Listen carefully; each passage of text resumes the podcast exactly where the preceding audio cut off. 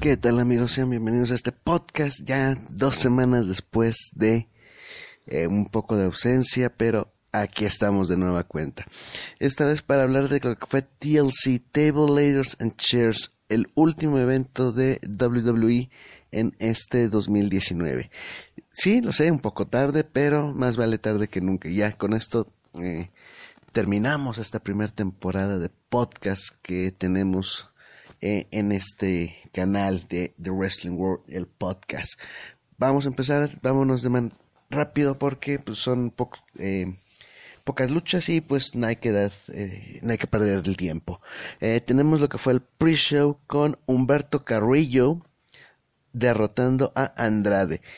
Una lucha que, vaya, dos talentos mexicanos tiene que haber una gran química y sabemos que con ellos la hay.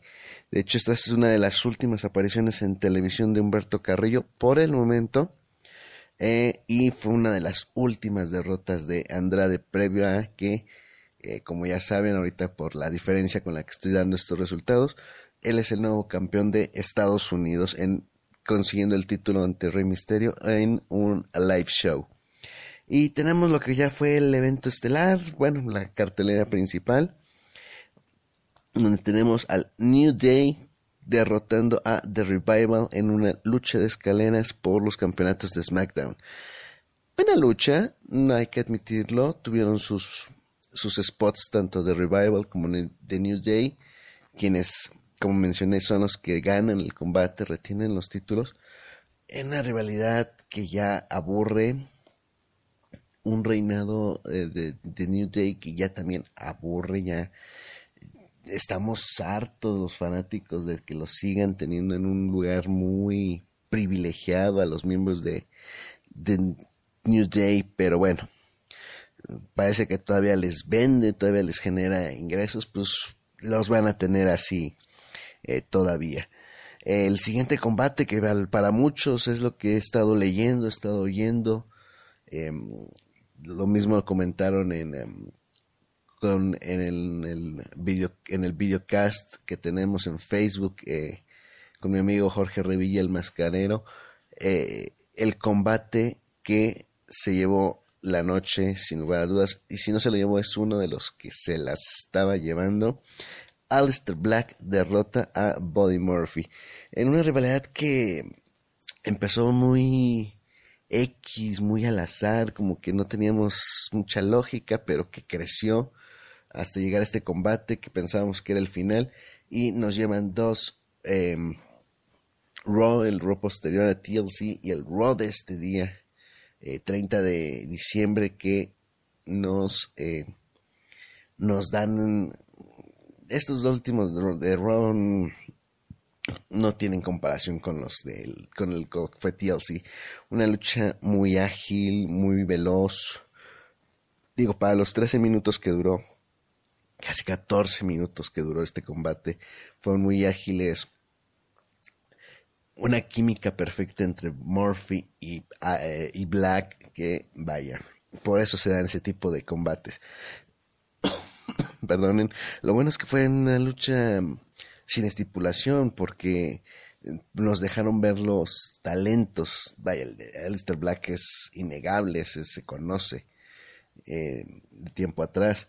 Y lo mismo Buddy Murphy, que ya lo habíamos visto un poco en NXT, después ya cuando subió a 205 Live y ahorita ya en lo que es el roster principal. Pero bueno, de ahí seguimos con eh, The Viking Riders, Eric y Ivar contra The OC eh, Luke Gallows y Carl Anderson en una lucha por los campeonatos de parejas, que como sabemos fue un eh, reto abierto, lo aceptaron los miembros de The OC, pero que terminó en un doble count lo que fue, que fue em, en palabras de Randy Orton, fue esto. Stupid, stupid, stupid, stupid. Así es, ¿por qué digo que fue estúpido?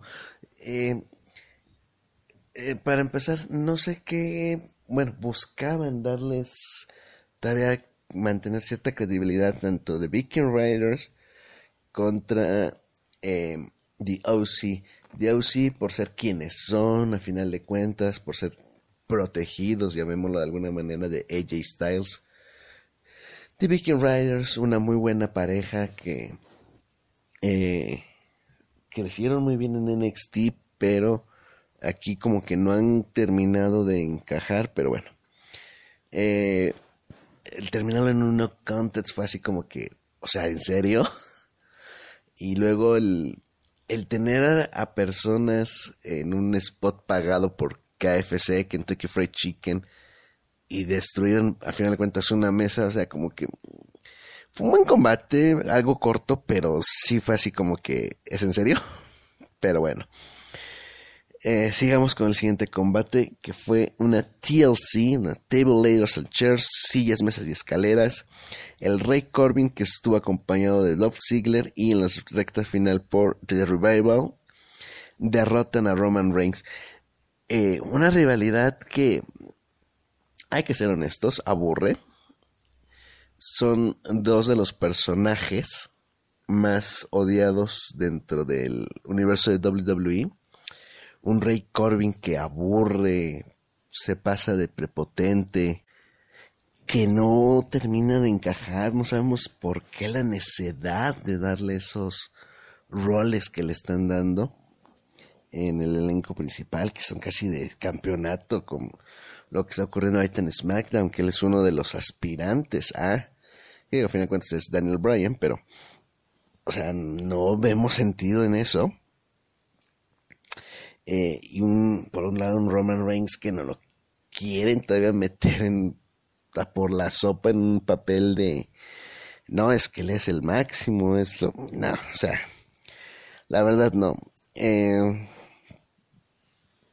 fue el combate, uno, el segundo combate más largo de la, de la velada, pero no era para tanto, la verdad era para que mm, durara 15 minutos a lo mucho el combate y párenle de, contar, pero bueno. Eh, pues, ¿Qué más les puedo decir? que no hayan ya visto, leído, eh, escuchado en algunos otros podcasts que sigan, etcétera. Más que pues una lucha que no, no le vimos. Y eso que nos daban a entender que Roman Reigns era quien iba a ganar, pero bueno el siguiente combate que también es el más corto de todo el, show, que tampoco le vemos sentido a este combate, que fue el de Bray Wyatt contra el Miz, no estaba el título de por medio. Una rivalidad sacada de la nada, continuando la rivalidad de Daniel Bryan. Vaya, ¿qué más les puedo decir? O sea, eh, con un combate en el que el Miss pierde. Eh, aparece en la pantalla eh, The Finn tratando de, como que hablándole sin decir nada a, a Bray Wyatt de que pues a final de cuentas tiene que derrotar o maltratar más al Miss y en eso se apagan las luces como si fuera a aparecer The Finn, que obviamente eso ya estaba un poco imposible por aquello de la máscara, más que nada, para que al final de cuentas saliera Daniel Bryan con el cabello ya corto, vaya. Ah, no sé qué control eh, tengan ahorita en cuestión del buqueo del personaje de Bray Wyatt, porque no, no, no tiene razón de ser, pero bueno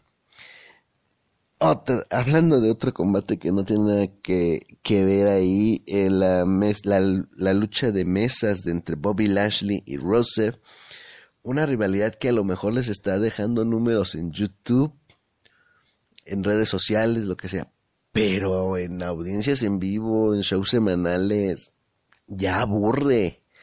La boda que hubo hoy con supuestamente los primeros esposos de Rusev y Lana. Eh, después saliendo Liv Morgan diciendo que tuvo o dando a entender que tuvo una relación con Lana. Un Rusev que sale del mal coordinado de un pastel de bodas enorme que estaba en el ring. Vaya. Este, este combate lo gana Rusev, que perdón, lo gana Bobby Lashley, Pues nada más por seguir generando morbo en redes sociales, porque de ahí en fuera, nada. Y el último combate, TLC, los campeonatos femeninos de parejas, las Kabuki Warriors, Asuka y Katie Sane contra Becky Lynch y Charlotte.